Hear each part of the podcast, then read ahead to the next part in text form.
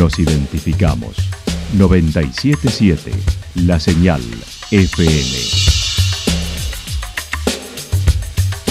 Valle de Calamuchita, Córdoba, Argentina.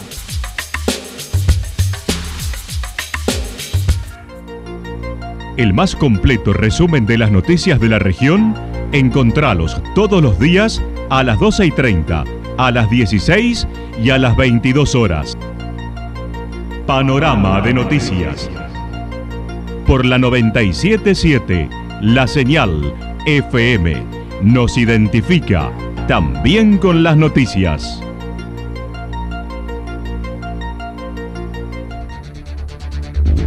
Municipalidad de Villa del Lique. Una forma de vivir. Gestión Ricardo Zurdo Escole.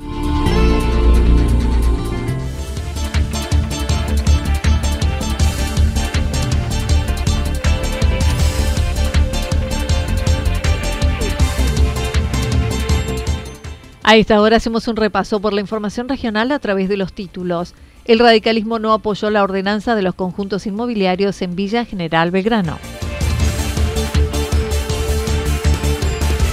Orquesta Infanto Juvenil en Chacanto.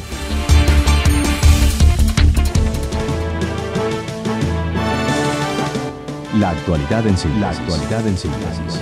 Resumen de noticias regionales producida por la 977 La Señal FM. Nos identifica junto a la información.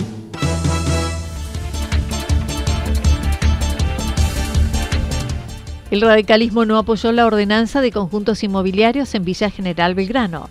El pasado miércoles, en la sesión del Consejo Deliberante de Villa General Belgrano, quedó aprobada la ordenanza que venía analizándose durante varias reuniones en comisión sobre conjuntos inmobiliarios. El concejal por el radicalismo manifestó.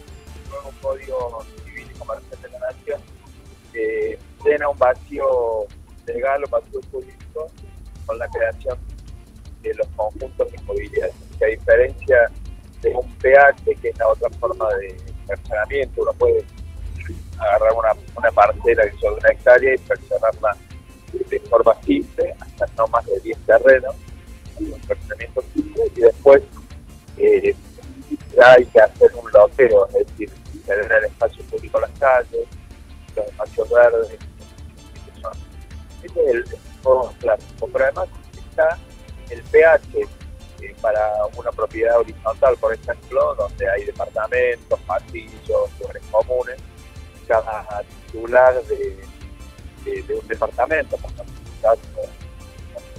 un departamento de dos plantas con cuatro departamentos, apela al, al pH. Entonces, cada uno de los propietarios tiene una cuota aparte de ese pH.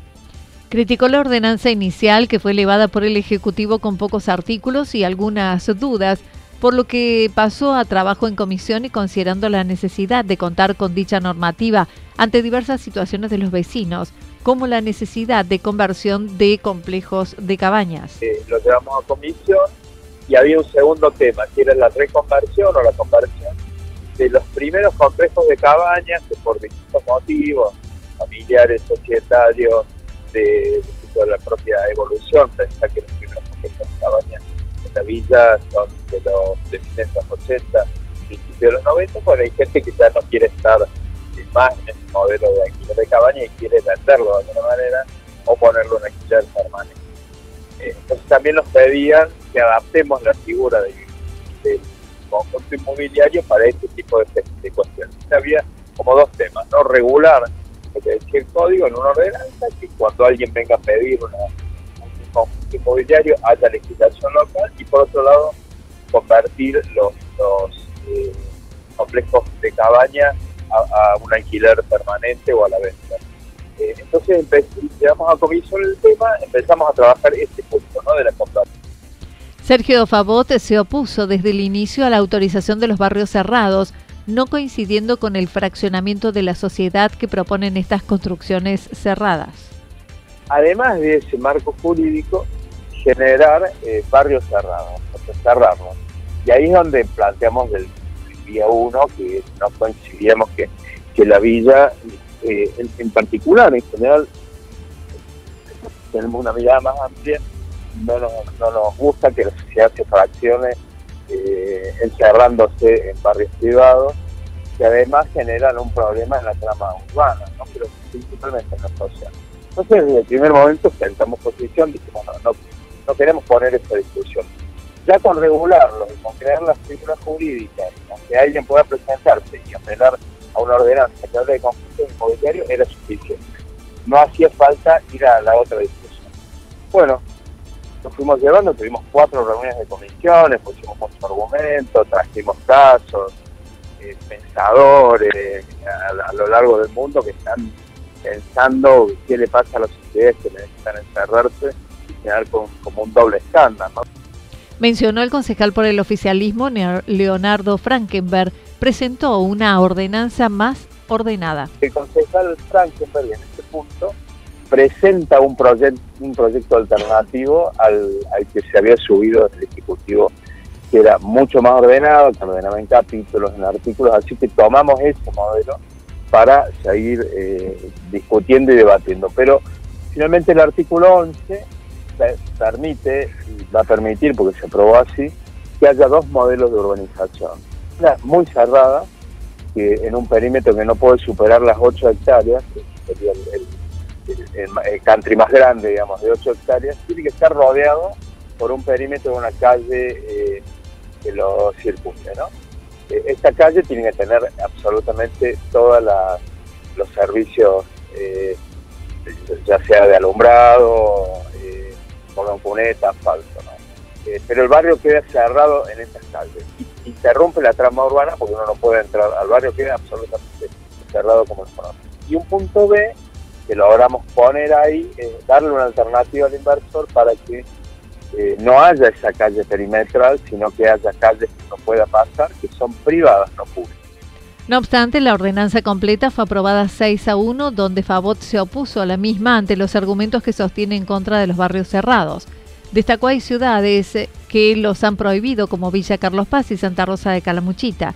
Defendió su postura, su aprendizaje ante la derrota a la vez que criticó la falta de debate amplio en el Consejo. En el perder se aprende, aprendo yo y aprende también el que el que obtiene la posición positiva, digamos, no positiva, sino de, ese voto de mayoría, también aprende. Y muchas veces queda sometido a, a lo que dice el Departamento Ejecutivo, por ahí que fija una línea y los concejales del oficialismo obviamente eh, tienen un respeto a esa línea. Pero bueno, son tiempos, ¿no? Estos son ciclos. Cuando volvamos al gobierno seguramente vamos a revisar estas ordenanzas y, vamos a, volver a dar este debate. A mí me gusta el debate amplio eh, y el debate amplio no se está dando en el Consejo, es una pena, no hay, no, se invita el Consejo, el oficialismo, la presidenta del Consejo Deliberante no invita a la sociedad a debatir. Acá eh, suben las ordenanzas, como dice el Ejecutivo, eh, y no se debate, ¿no? O sea, generamos el debate, sí, pero digo, el bloque del oficialismo se cierra en lo que le mandó el Ejecutivo. Y no está bien eso. Orquesta Infanto Juvenil en Yacanto. Desde octubre del año pasado se formó la Orquesta Escuela Infanto Juvenil de Villa Yacanto. Erika Dalara habló del proyecto de inclusión en el que está enmarcada dicha propuesta. Así lo decía coordinando un proyecto de, que, es básicamente un proyecto de inclusión social a través de la música, eh, que se llama Orquesta Escuela Infanto Juvenil de Villa Yacanto. Eh, lo que hacemos es un, trabajo de, enseñanza de, instrumentos musicales a través de una metodología de orquesta en la que los chicos van aprendiendo eh, cada instrumento, eh, siempre en relación al trabajo en conjunto y al trabajo con nosotros. Em, entonces está, está como más basado en, la práctica grupal, obviamente reforzado con, una, con un trabajo más eh, personalizado, pero lo, lo importante es la participación de los chicos en un ensayo orquestal se concentra en las edades de infancia y adolescencia, donde acuden a los ensayos con instrumentos varios, al comienzo con orquesta de cuerdas, a las que se sumaron guitarra, violín. El año pasado, en el Ministerio de Cultura de la Nación, a través de Villa Yacanto Comunitario, lograron acceder al subsidio para este proyecto. En breve se llevará a cabo el taller de construcción de violines para los que quieran participar con la consigna de dejarlos en la orquesta para su uso.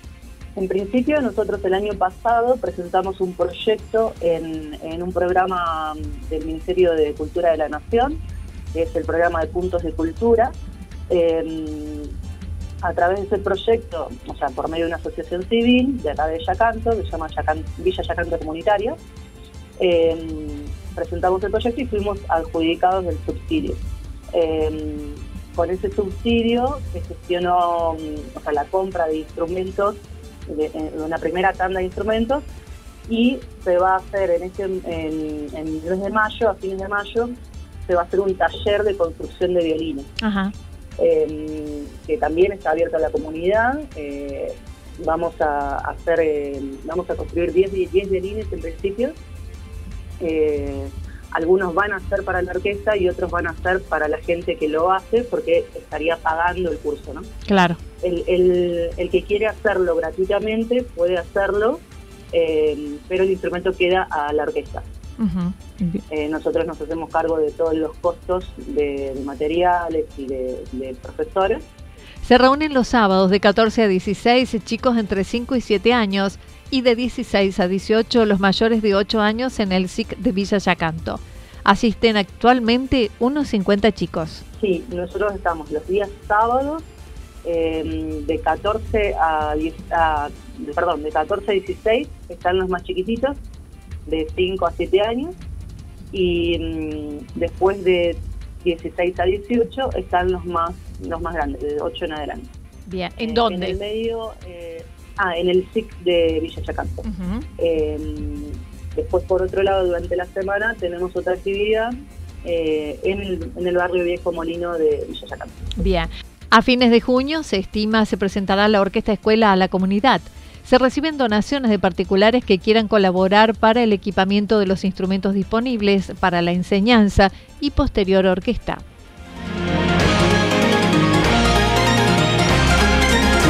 Toda la información regional actualizada día tras día. Usted puede repasarla durante toda la jornada en www.fm977.com.ar. La señal FM nos identifica también en Internet.